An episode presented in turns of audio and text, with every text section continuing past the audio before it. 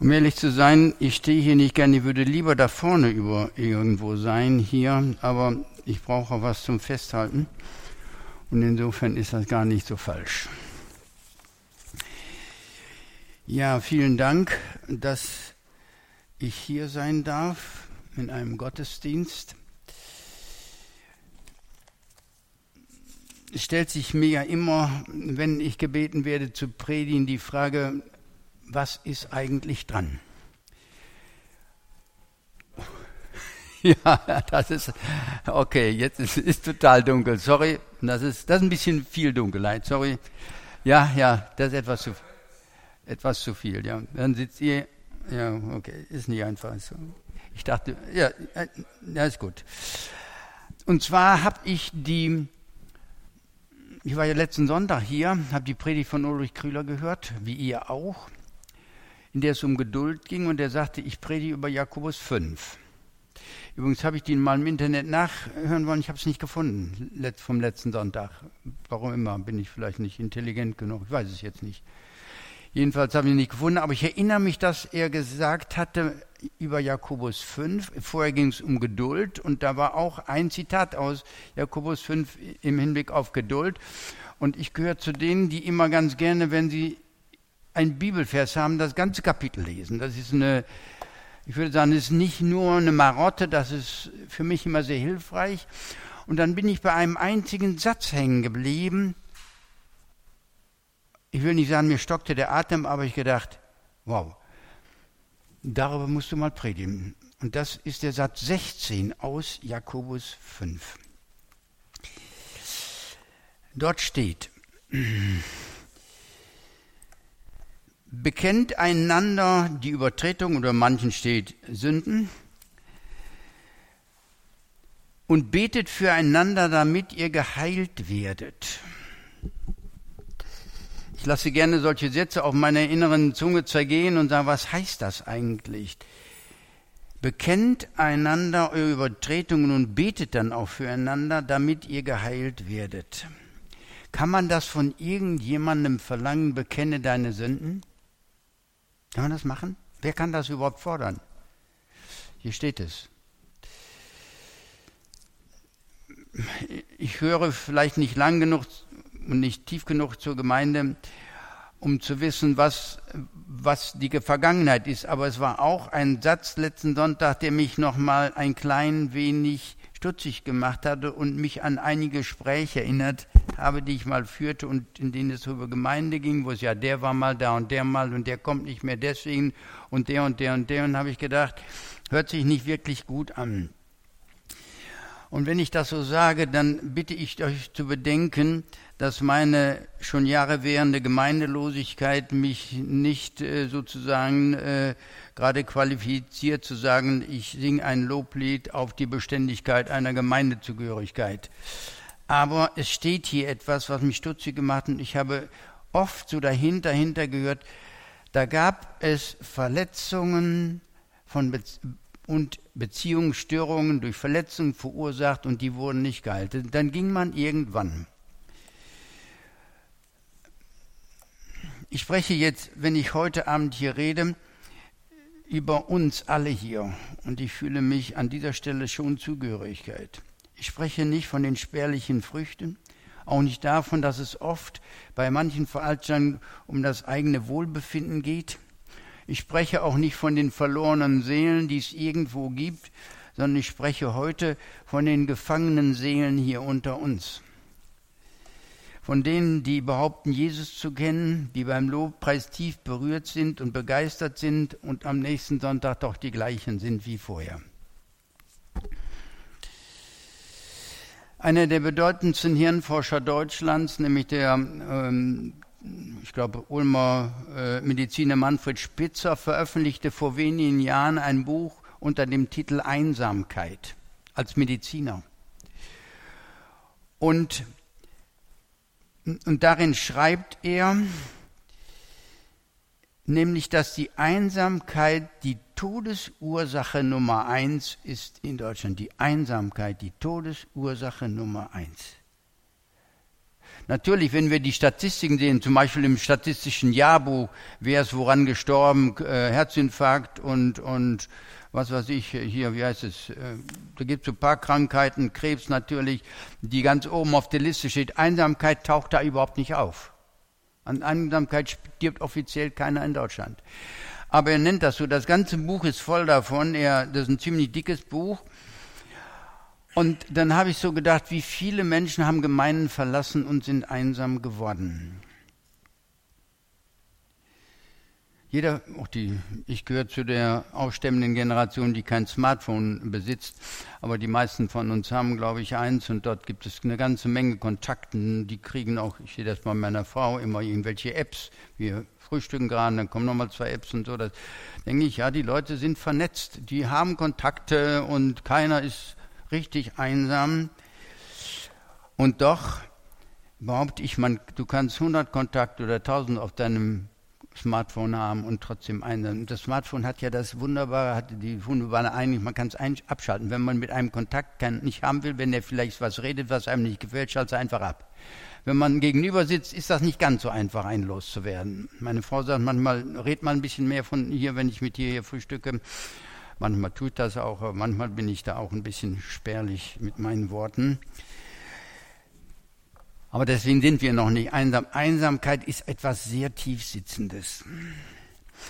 Und ich bin jetzt, wenn ich das sage, schon ein Laie, der das sagt, aber als Kinder Adams und Evas, die sich von Gott lossagten, um ihre eigenen Götter zu sein, wir können das in 1. Mose 3 ja nachlesen, leben wir heute in einer von der Sünde korrumpierten Welt.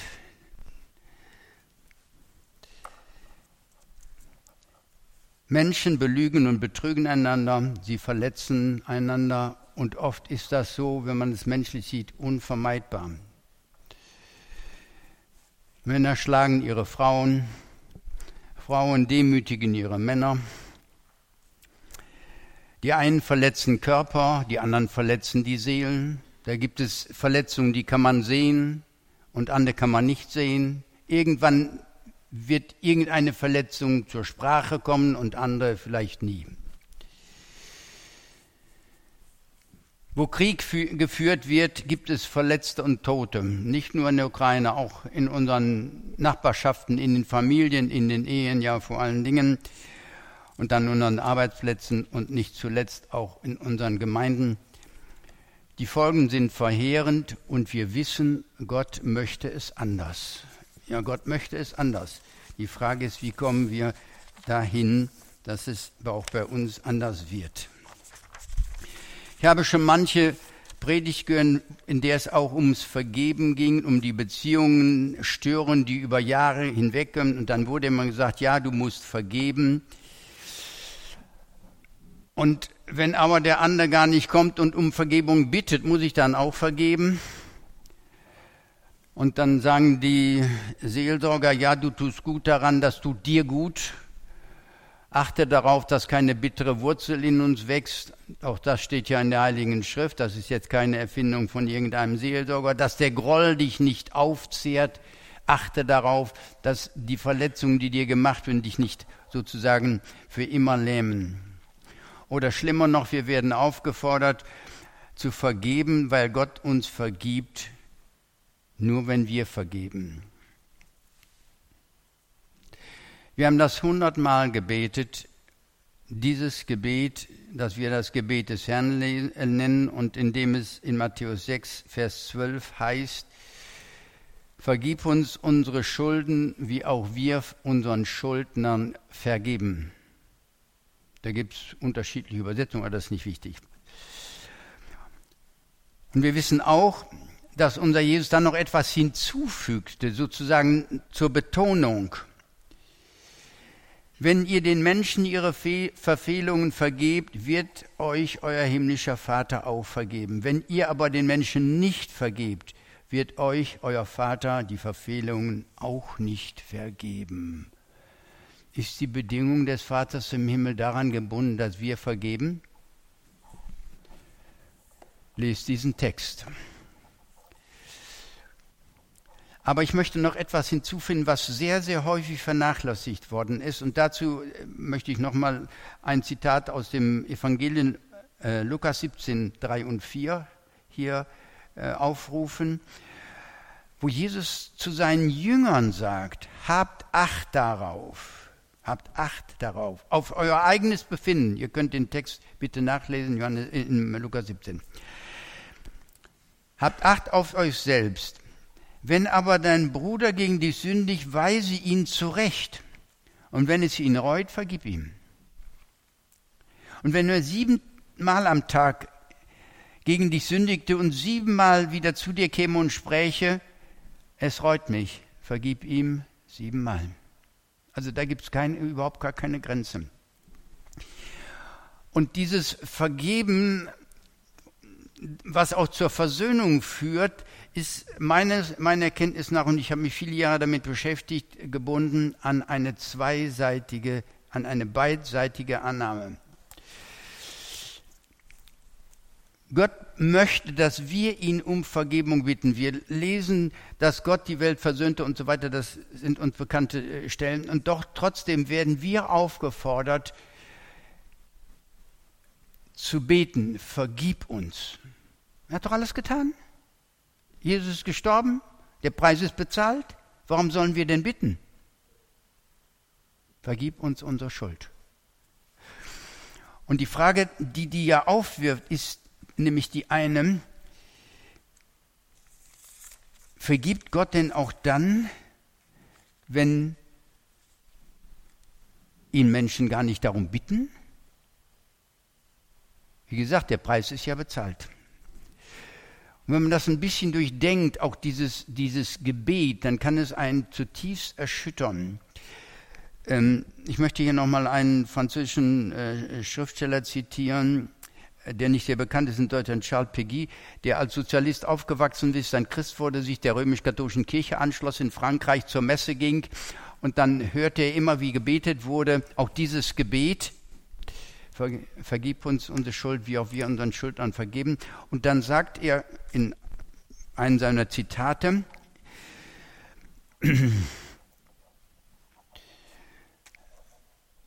ich lese mal, Tausende von Gläubigen wiederholen mechanisch diese schrecklichen Worte, vergib uns unsere Schulden, wie auch wir unseren Schuldnern vergeben.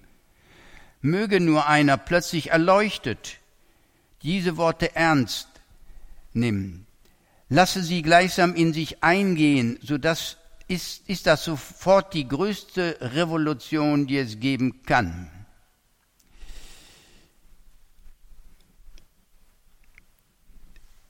Tausende beten mechanisch, weil es in vielen, vielen Gottesdiensten bis heute zum Standard der Liturgie gehört, das auch zu beten. Und ich habe, wie gesagt, gelegentlich gehört, äh, wir sollen auch vergeben. Warum sollen wir um Vergebung bitten, wenn er doch bereit ist zu vergeben und wenn er unser Vater ist und wenn Jesus gestorben ist? Ich vermute, das ist, ich vermute, ich sage das jetzt als mein, die Begründung liegt in dem Umstand, dass derjenige, der um Vergebung bittet, sich demütigen muss und sagen, ich war böse. Es ist meine Schuld. Und machen wir uns nichts vor, das ist für uns nicht einfach. Ich persönlich glaube immer noch, dass wir weniger Probleme haben, damit zu vergeben, sondern viel mehr um Vergebung zu bitten. Und wie sieht es denn mit Gott aus? Gott ist ein liebender, barmherziger und gerechter Gott, überhaupt gar keine Frage. Aber wir hören auch davon, dass er ein heiliger Gott ist, ein gerechter. Denn Sünde fordert immer einen Preis.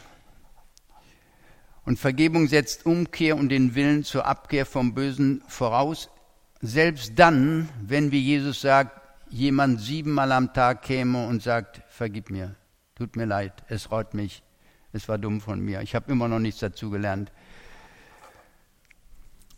Und ich möchte, weil das in in manchen Gemeinden so ein verbreiteter Glaube ist, Du musst auch vergeben, wenn du nicht um Vergebung gebeten. ich wiederhole mich, wenn ich sage, du tust gut daran, das zu tun. Aber wenn einer nicht Vergebung, Vergebung will, dann ist es schwer. Dann kann ich zwar bereit sein. Ich glaube, wir müssen immer bereit sein. Aber wenn einer sie nicht will, dann ist das seine Sache.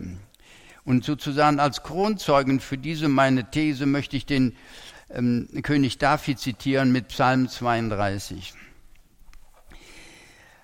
Und äh, da heißt es, wohl dem, dessen Übertretung vergeben, dessen Sünde zugedeckt ist, wohl dem Menschen, dem der Herr keine Schuld anrechnet und in dessen Geist keine Falschheit ist. Als ich es verschwieg, nämlich seine Sünde verschwieg, als ich sie verschwieg, müsste man sagen, da verfielen meine Gebeine durch mein täglich Gestöhn den ganzen Tag, mein täglich Heulen hat Luther übersetzt. Denn deine Hand lag schwer auf mir Tag und Nacht, so dass mein Saft vertrocknete, wie es im Sommer dürre wird. Da bekannte ich dir meine Sünden und verbarg meine Schuld nicht länger. Und ich sprach, ich will dem Herrn meine Übertretungen bekennen da vergabst du mir meine Sündenschuld. Ich wiederhole in Kurzfassung. Erstens wohl dem Menschen, dem der Herr die Schuld nicht anrechnet. Zweitens, solange ich meine Schuld verschwieg, ging es mir den ganzen Tag über dreckig. Ich sage das jetzt mal mit meinen Sorten, denn David hat das noch etwas schöner gesagt. Drittens, als ich dir meine Sünden bekannten, vergabst du mir.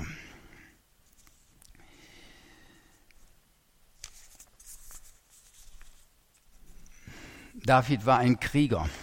Der war unter unten auch ein zorniger Mann. David hat viele Menschen getötet. Und deswegen durfte er auch seinem Gott keinen Tempel bauen. Das durfte dann sein Sohn Salomo. Aber trotzdem heißt es von ihm, er war ein Mann nach dem Herzen Davids. Äh, nach dem Herzen Gottes, sorry. Warum?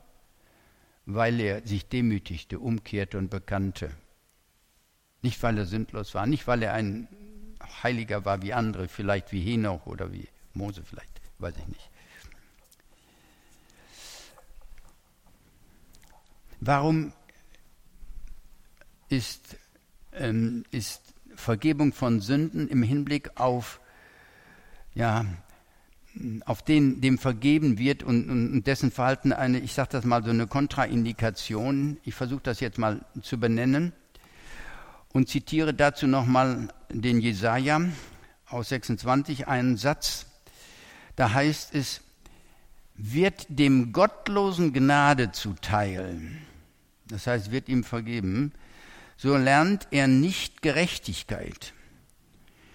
In einem Land, wo Ordnung herrscht, handelt er verkehrt und sieht nicht die Majestät des Herrn. Einem, der vergibt, ohne dass er um Vergebung bittet, lernt nicht Gerechtigkeit und erkennt nicht die Majestät des Herrn. Und ich denke, dass das auch für uns gilt. Ein Mensch, der Reue, Buße und Abkehr, Umkehr nicht will, nimmt Gott nicht ernst. Wir alle kennen natürlich, wissen, wie das, äh, wie das Vaterunser beginnt, nämlich mit den Sätzen, geheiligt werde der Name, dein Reich komme, dein Wille geschehe. Das steht noch vor allem anderen.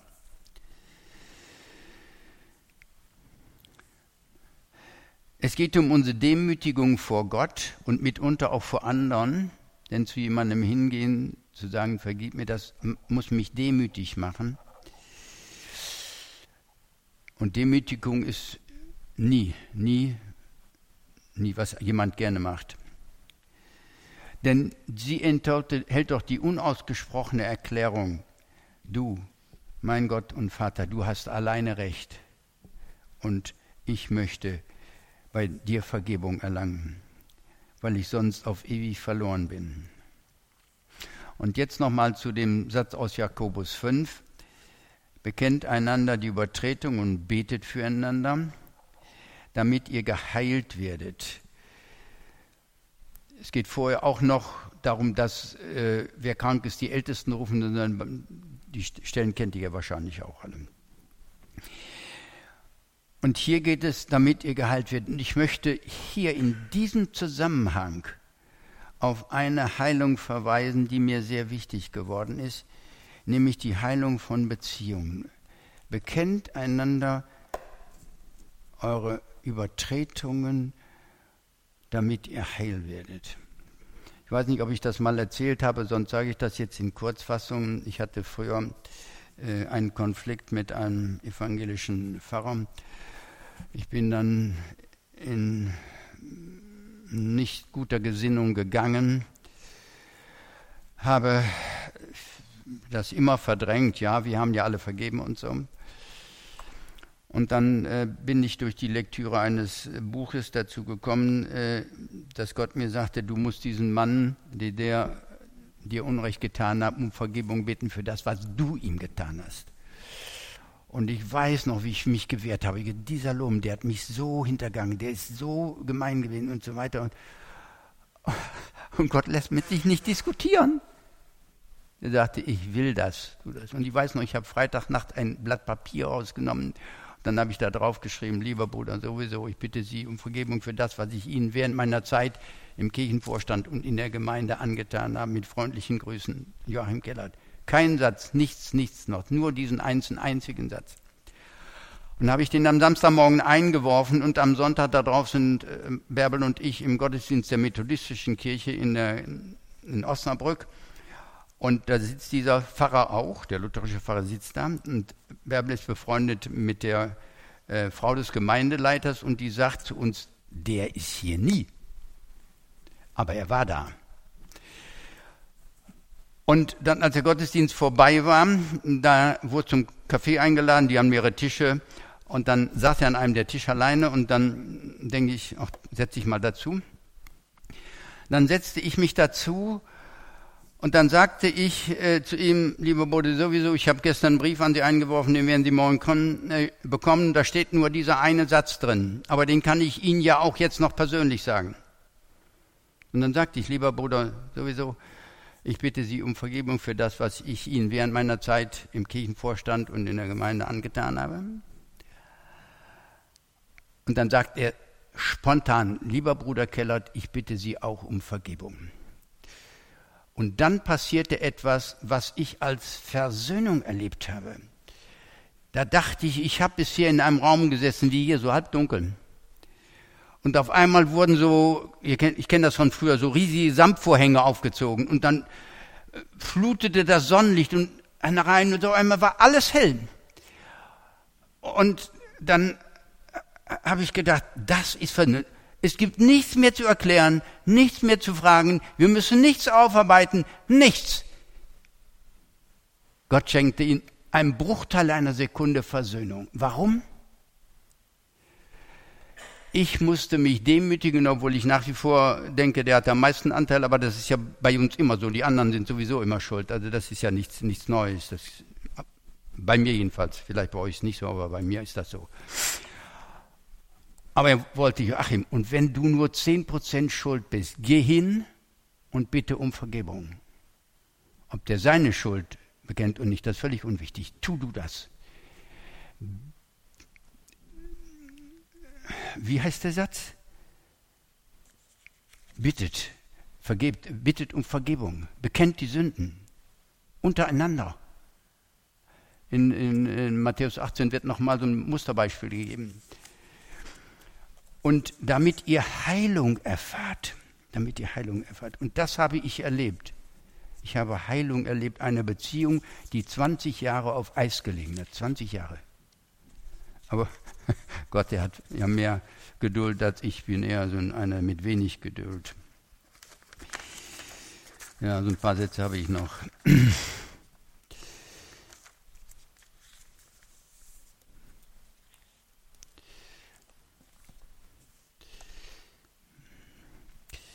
Vielleicht noch eine kleine Anmerkung aus 2. Korinther 5, was ja auch sehr oft zitiert wird. Gott versöhnte die Welt mit sich selbst, indem er die Sünden nicht anrechnete, sondern das Wort der Versöhnung in uns legte. So sind wir nun Botschafter für Christus und wir bitten an Christi Stadt Gott und vermahnt uns dazu, stellvertretend zu bitten, lasst euch mit Gott versöhnen.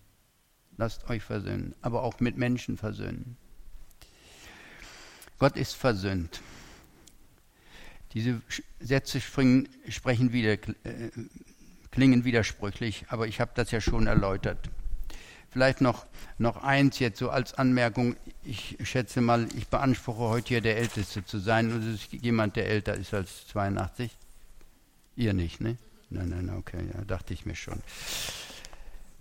Und deswegen spreche ich auch zu mir, wenn ich das sage. Die alten Propheten Israels hatten fast immer dieselbe Botschaft, wenn man die mal liest, ob das mit Jesaja anfängt, Jeremia, Hesekiel, Daniel oder so, die kann man alle durchgehen bis zum letzten. Die hatten immer nur ein einziges Thema, nämlich welches?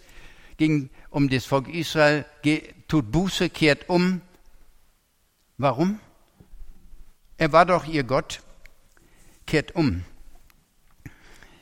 von eurem bösen Lebensstil, dann will ich Gott euch vergeben und ihr werdet wieder ein freies Volk sein. Ihr werdet euer Leben genießen können in dem gesegneten Land, das ich euren Vätern und damit auch euch selbst zugedacht habe. Wenn ihr aber nicht umkehrt, und jetzt sage ich Sätze, die stehen da nicht, das ist jetzt meine so persönliche äh, Diktion hier so.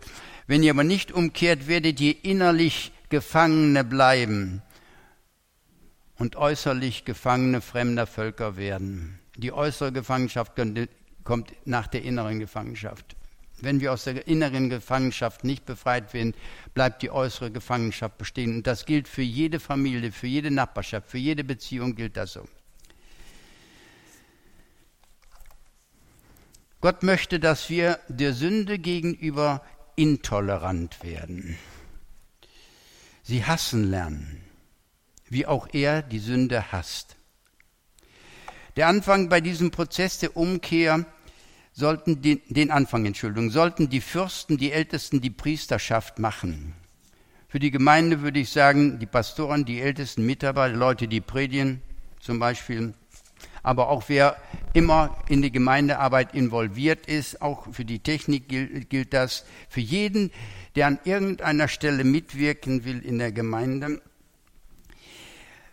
Sie sollen den Anfang machen mit der Umkehr.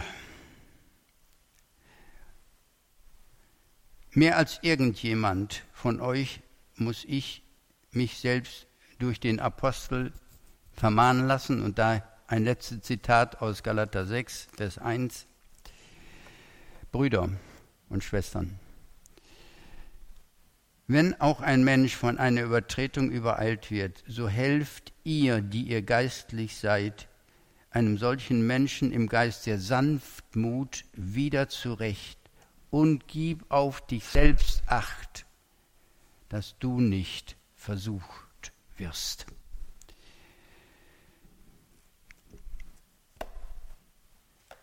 Ihr, die ihr geistlich gesinnt seid, bringt einen solchen Menschen wieder zurecht im Geist der Sanftmut. Gott möge Gnade geben, dass wir geistlich gesinnte Menschen werden und das hinkriegen, damit Gemeinden wieder blühen, Beziehungen blühen, damit neues Leben aufbricht.